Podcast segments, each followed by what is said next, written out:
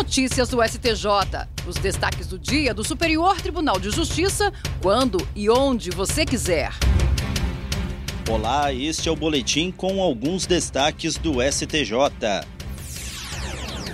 A terceira turma do Superior Tribunal de Justiça determinou a realização de nova perícia de investigação de paternidade pós-mortem em um caso no qual o suposto pai foi sepultado em jazigo familiar coletivo.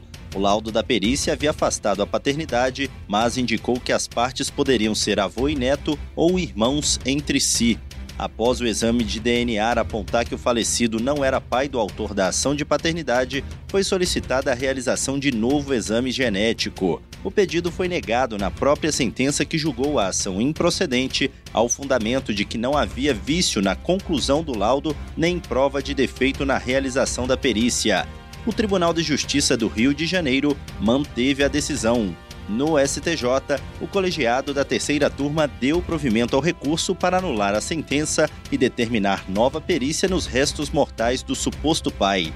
O colegiado considerou plausível a tese de que os restos mortais do suposto pai podem ter se misturado com os dos seus familiares, gerando dúvidas a respeito do resultado da prova pericial.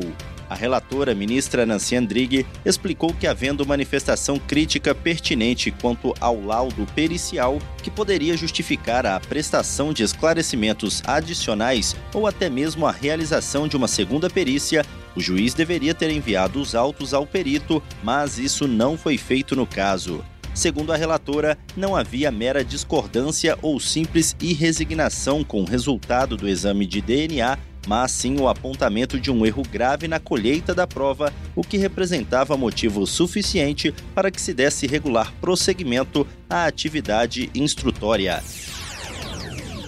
A comissão de juristas responsável por apresentar o anteprojeto de revisão do Código Civil, presidida pelo ministro do Superior Tribunal de Justiça Luiz Felipe Salomão, encerrou o ano de 2023 com a apresentação dos relatórios parciais elaborados pelas 11 subcomissões temáticas. Além do ministro Salomão, a comissão conta com a participação da ministra Isabel Galotti e dos ministros João Otávio de Noronha, Marco Buzzi e Marco Aurélio Belize, além do ministro aposentado César Asfor Rocha.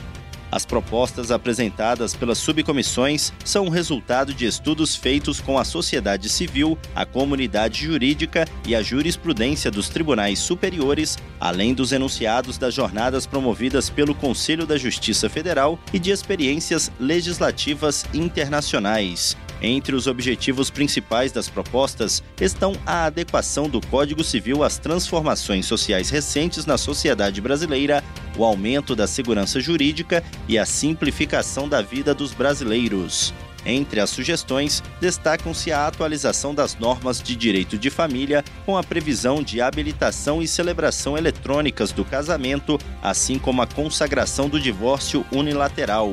No âmbito dos contratos, as propostas incluem dispositivos como a interpretação mais favorável ao consumidor nos contratos de consumo e o detalhamento sobre a função social do contrato.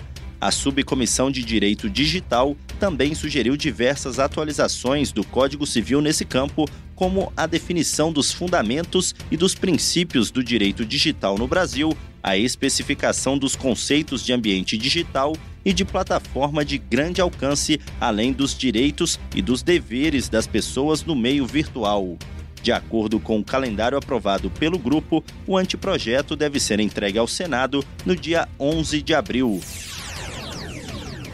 estão abertas até o dia 12 de janeiro de 2024 as inscrições para o primeiro Prêmio Nacional de Jornalismo do Poder Judiciário, uma iniciativa conjunta do Supremo Tribunal Federal e dos tribunais superiores, entre eles o Superior Tribunal de Justiça, para celebrar os 35 anos da Constituição de 1988 e promover uma reflexão sobre os direitos assegurados pela Carta Magna. Após os atos violentos contra as instituições em 8 de janeiro, a iniciativa dos tribunais reafirma a importância de um poder judiciário atuante e independente e reconhece o papel indispensável de uma imprensa forte e livre como pilares do Estado democrático de direito.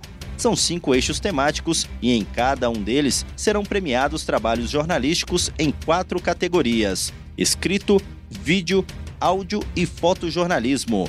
Todas as informações sobre o primeiro Prêmio Nacional de Jornalismo do Poder Judiciário podem ser conferidas no site www.tst.jus.br barra Prêmio Jornalismo Judiciário.